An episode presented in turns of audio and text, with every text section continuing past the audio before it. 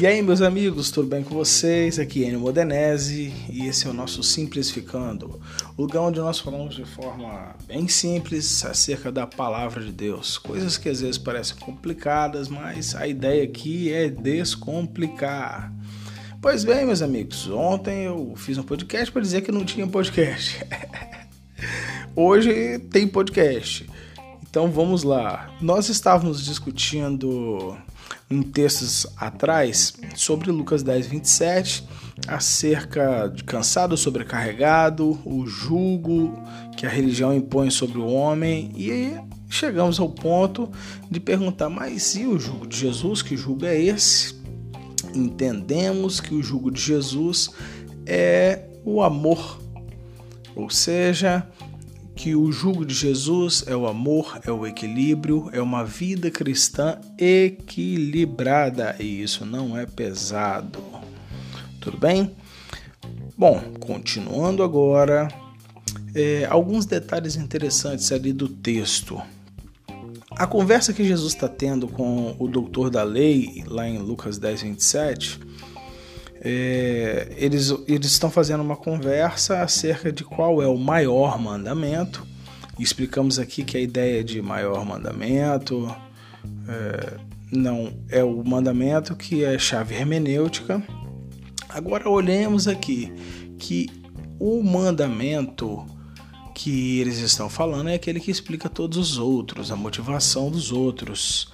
Existe algo aqui nos mandamentos que é a relação horizontal e oração vertical.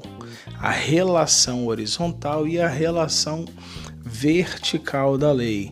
A relação vertical diz respeito ao cumprimento de normas ou observações do homem para com Deus, a relação direta de, do homem para com Deus. E tem a relação horizontal, que é do homem para com o homem.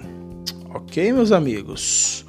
Entenda, existe nos mandamentos, pensa numa setinha para cima, assim, tá pensando?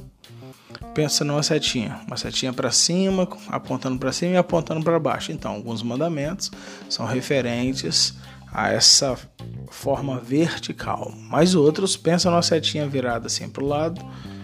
Isso é dos homens para os homens. Vamos nessa.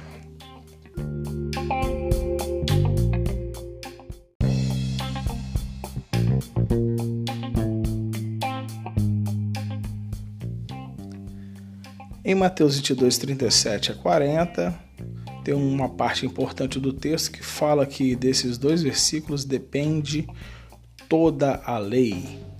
Agora, vai falar aqui da relação do amor, que é o seguinte: um, amarás o seu Deus de todo o teu coração, de toda a tua alma e de toda a tua força. Há um detalhe interessante aqui, porque existe uma mudança no texto porque no livro de Marcos, que está em Marcos 12:30, e no livro de Lucas são apresentados quatro poderes ou quatro partes do, do entendimento humano acerca de Deus. É apresentada a ideia de coração, alma, força e entendimento. No original lá de Deuteronômio 6 não tem a palavra entendimento. A palavra entendimento ela foi colocada em Marcos e foi colocado em Lucas. No livro de Mateus, é, capítulo 22, a partir do versículo 37, apresenta só três mesmo. Apresenta coração, alma e força, porque Mateus estava falando diretamente para os judeus, né? Então, mas um fato interessante, porque esse acrescentado aqui o entendimento.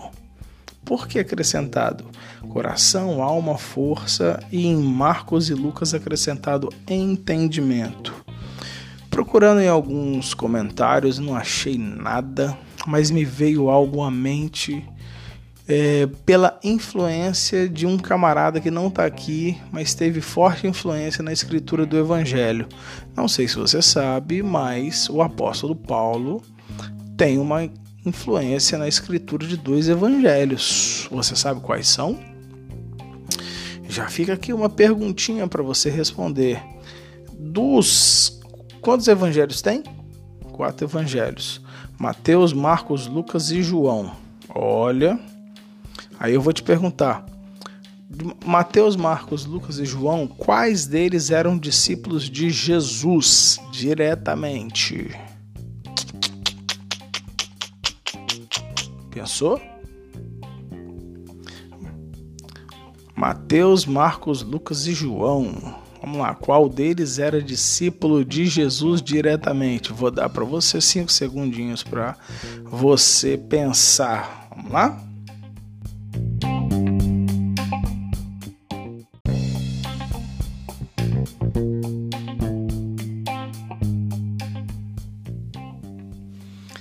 Se você respondeu dois, você acertou. Ih, rapaz, não eram os quatro, não. Olha que coisa interessante. A gente sempre pensa que os quatro evangelhos, né, os escritores do evangelho eram discípulos de Jesus, mas não eram, não. É só você pegar Mateus, Marcos, Lucas e João. Vai, pega seu dedinho aí. Se você pega os dois da beirada, que é Mateus e João, esses eram discípulos diretos de Jesus, entendeu? Uai. E Marcos e Lucas eram discípulos de quem? Marcos e Lucas, meus amigos, eram discípulos de Paulo. Mateus e João eram um dos doze apóstolos. Marcos e Lucas eram discípulos de Paulo. Você nunca tinha pensado sobre isso? Aí, pronto, aprendemos alguma coisa. Tanto que no final da. Quando Paulo é preso, no final da sua vida, é, em uma das cartas ele fala bem assim: manda chamar João Marcos, que é o escritor do livro de Marcos, e Lucas, que muito me são úteis ao ministério. Ou seja, antes de Paulo morrer, ele estando preso, ele pede para chamar dois camaradas que seriam escritores de dois evangelhos. Aí, mais uma coisinha para a gente aprender. Aqui então eles vão tratar de coração, alma e força. Qual o problema aqui dessa questão? Se não tivesse a palavrinha todo, estaria muito mais fácil para entender. Amarás o teu Deus de todo o teu coração, de toda a tua alma, de toda a tua força. Pois é, se fosse amarás o Senhor teu Deus de coração, de alma e de força, tava bom. Mas de todo, todo é muita coisa, vocês não acham não? Todo é um negócio complicado.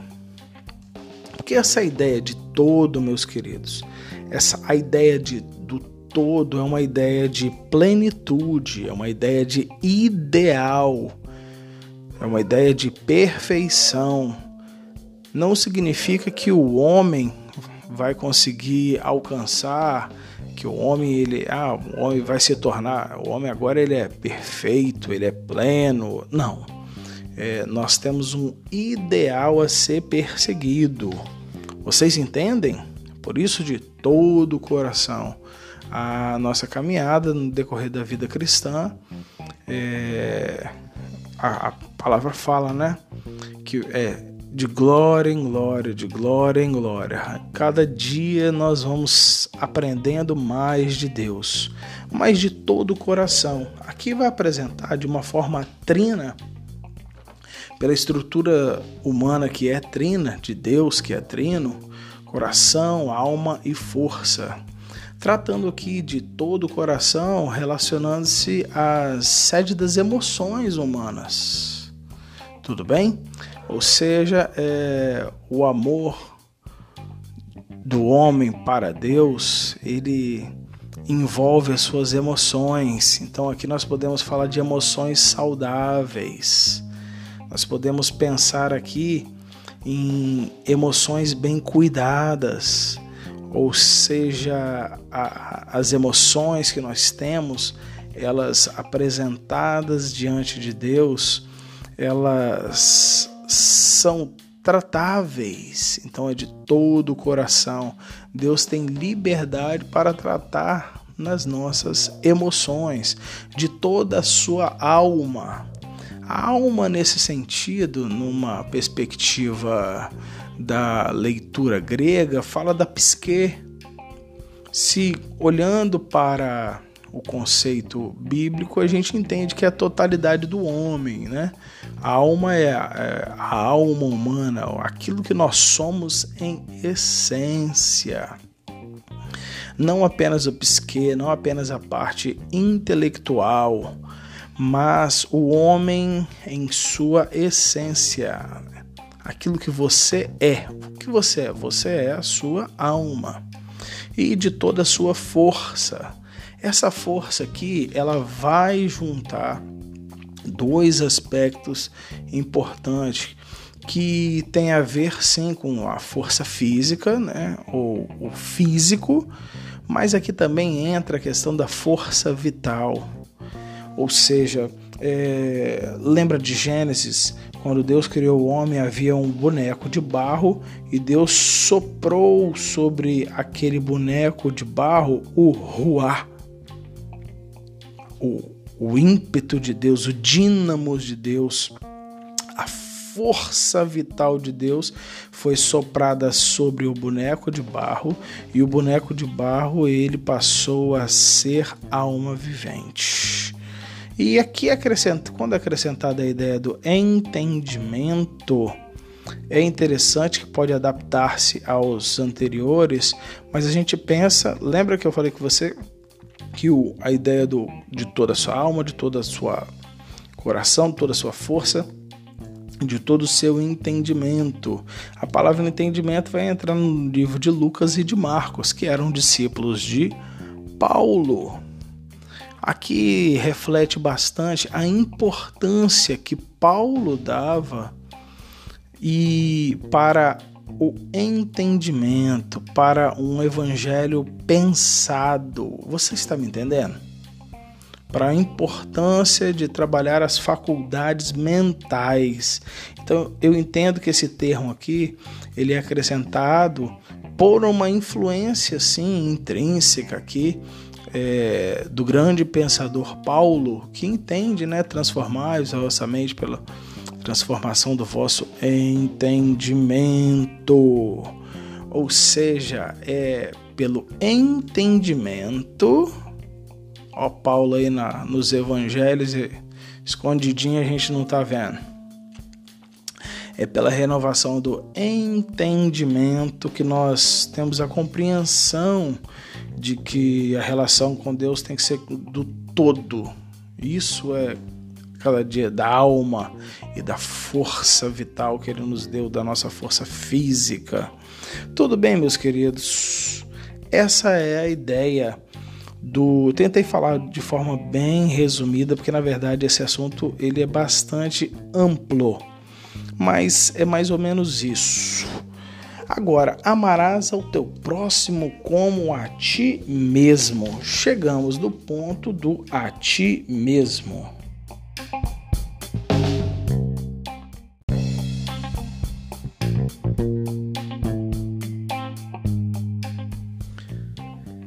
O nosso foco agora é o ti mesmo. Amarás ao teu próximo como a ti mesmo. Um detalhe interessante disso daqui é que no diálogo ali, essa, essa parte, amarás seu Deus de todo o teu coração, de toda a tua alma, de toda a tua força e todo o teu entendimento, é, isso faz parte do texto original de Deuteronômio, com a ressalva que eu falei da palavra entendimento. Agora, a segunda parte do versículo é um acréscimo colocado por Jesus, que é o amarás ao teu próximo como a ti mesmo. Se você for procurar em Deuteronômio, você não acha. Então, Jesus acrescenta isso no entendimento da conversa ali.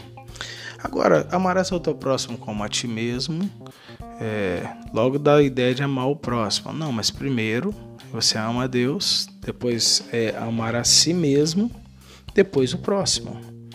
E o próximo, meu querido, é assunto para o próximo podcast. Ficou redundante, né? Mas é isso mesmo. Bom, então hoje o nosso papo é sobre amar a si mesmo. Então, como é essa situação de amar a si mesmo? Amar a si mesmo é você entender que existe, como os pensadores falam, um, um universo complexo fora do ser humano. O universo das vivências sociais, o universo geopolítico, o universo do cosmos, mas existe um universo insondável dentro do ser humano, esse tão complexo quanto o universo exterior. E dentro de nós existem muitos conflitos. Então a ideia de amar a si mesmo traz em si esse entendimento de você resolver as suas frustrações, de você resolver as suas neuroses, de você resolver assuntos mal resolvidos, de você arrancar de uma vez por toda a raiz de amargura, cuidar de você, da sua saúde, da sua saúde física, da sua saúde mental. Tudo bem? Vamos começar aqui. Claro que eu não coloquei todos os aspectos aqui do amar a si mesmo, mas resumidamente eu coloquei alguns tópicos que eu acabei de falar, que é resolver suas frustrações. Quantas e quantas pessoas estão frustradas? É isso mesmo.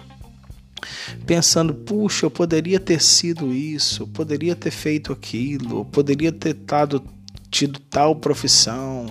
Mas, brother, para pra pensar. Você teve? Não, não teve. Então, se não teve, vai ficar se lamentando até quando? Vai ficar choramingando até quanto? O tempo está passando. Então, dentro daquilo que foi possível você ser, seja o melhor que você puder ser. Ah, isso poderia ter me acontecido, tantas frustrações. E pais às vezes jogam essas frustrações em cima de filhos, que viram um peso enorme. Os seus filhos não são uma extensão dos seus sonhos. Eles não têm que cumprir a profissão que você não teve. Não faça isso. Isso não é justo. Então é necessário resolver algumas frustrações e você entender que coisa que a gente tem, tem coisa que a gente não tem. Deixa eu te contar uma frustração que eu tenho. Pode parecer engraçado, né? Em alguns podcasts atrás vocês ouviram eu mostrando algumas músicas que o Senhor me deu, que eu compus tal. Gente, eu tenho uma frustração. Então agora já é muito bem resolvido, tá? De não saber cantar. Porque eu sempre quis, meu Deus, eu tenho que saber cantar. Eu preciso saber cantar. Aí eu componho as músicas. Aí eu venho de uma de uma igreja onde era comum aprender muitos instrumentos e eu acabei aprendendo vários instrumentos. Se juntar tudo não dá meio. mas enfim, mas eu tenho facilidade para tocar instrumentos. Mas para cantar, meus amigos, eu sou um terror. Eu, mas eu sou chato, eu insisto ainda. E sempre que eu vejo ainda, eu falo, é, rapaz, eu continuo bem ruim. Isso era uma frustração que eu tinha grande. Mas olha só, cara, a gente tem que entender que é cada um na sua. Por exemplo, as músicas que eu componho, eu não consigo cantá-las, sabia? Nenhuma música que eu componho, eu já entendi isso, que as músicas que eu componho não são para que eu cante, mas para que outras pessoas cante. Ou seja, fica na sua, cara. Se a sua, se a, a minha vibe é a composição, se a minha vibe é, é falar, é ensinar, que fique com isso, pô. Não tem que fazer tudo, não. Ah, não canta, não canta. Mas mesmo assim eu continuo tentando. Ai, mas isso já tá bem tranquilo. Todos nós temos, meus amigos, além disso, nós temos as nossas neuroses, né? Todo, gente, todo mundo tem neurose. Todo mundo. Se você for olhar direitinho, todo mundo precisa buscar um psicanalista aí para dar uma tratada. É muita gente louca precisando de uma ajuda, mas eu tô falando muito louco assim, mas só querendo quebrar um preconceito, né? Porque as pessoas ah, psicólogo, psicanalista é coisa de doido. Não é não. É não, é para todo mundo. Todo mundo tem as suas questões para resolver. Todo mundo tem as suas neuroses para resolver. Eu, inclusive, faço análise. Eu, inclusive, é, me submeto à análise, sim. Inclusive, essa semana eu tenho uma marcada e me ajuda muito. Então, além disso, tem questões de assuntos mal resolvidos. Assuntos mal resolvidos. Tem aquelas coisas que você nunca resolveu isso daí. É um negócio que tem que resolver. Raiz de amargura. Quanta gente amargurada, e não só amargurada, mas amargurando os outros. É isso mesmo. Tem que fazer o quê? É... Ah, não, raiz de amargura dá um episódio para falar só sobre isso. Então deixa eu depois eu falo. Saúde. Ontem mesmo eu fiz um meio que um desabafo que eu não consegui falar aqui, né? Ama tal. Eu falei, cara, eu vou me cuidar tal. E eu tô mesmo. A gente tem que cuidar melhor da nossa saúde. Principalmente os homens aí que estão nos ouvindo. Homens, homem cuida muito mal de saúde. As mulheres, em relação a isso, dão um show nos caras, dão um show nos caras. A gente precisa cuidar melhor da nossa saúde. Vocês estão entendendo? Então a gente precisa cuidar melhor de nós, do nosso psicológico, da nossa alma. Isso tudo a gente precisa fazer. Por quê? Porque para a gente ajudar o outro, a gente tem que estar tá bem.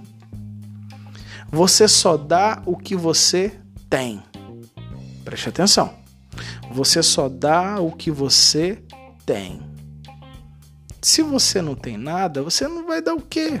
Você não faz de conta. Você só dá o que você tem. E eu queria encerrar essa reflexão com um pensamento do meu amigo pastor Paulo Brito. Eu vi ele essa semana é, recitando esse texto, não sei se é dele ou se é de alguém, mas atribuindo honra aqui ao pastor Paulo Brito, lá de Minas, de, de Vindo das Laranjeiras, gente boa, saudade, pastor, gente boa. E ele falou o seguinte, que tem tudo a ver aqui com cuidar de si mesmo, né? Ama ao próximo como a ti mesmo. E ele disse essa frase aqui, escuta aí. Escuta aí e pega depois, talvez, assim como eu fiz, e escreve e lê para alguém. É bem assim. Pessoas feridas ferem pessoas. Pessoas curadas curam pessoas. Pessoas amadas amam pessoas. Pessoas transformadas transformam pessoas. Pessoas chatas chateiam pessoas. Pessoas amarguradas amarguram pessoas. Pessoas santificadas santificam pessoas.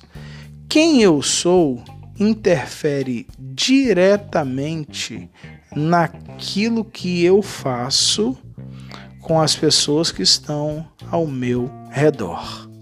Pois é, é isso mesmo, meus amigos. Aquilo que você faz aquilo que você é interfere diretamente naqueles que estão ao seu redor. Então, talvez você possa fazer da vida das pessoas que estão próximas a você um pouco melhor. Ou com certeza, se você não se posicionar, você transforma a vida das pessoas ao seu redor muito pior mas é melhor. Nós estamos aqui, o nosso propósito é transformar a vida das pessoas em algo melhor. Cuida de ti mesmo, se cuida, cara. Se cuida, minha irmã. Se cuida, cuida aí dessa cabecinha. Tem gente que está precisando de um psicólogo, tem gente que está precisando de ir no psiquiatra. Para de preconceito, para de bobeira. Tiver que tomar um remedinho, toma um remedinho. É isso mesmo. Tem gente tá precisando resolver algumas situações. Resolve, meu filho, e vai abençoar a vida de pessoas. Tá bom, gente? Ficamos por aqui hoje. Esse é o nosso Simplificando. Que Deus os abençoe.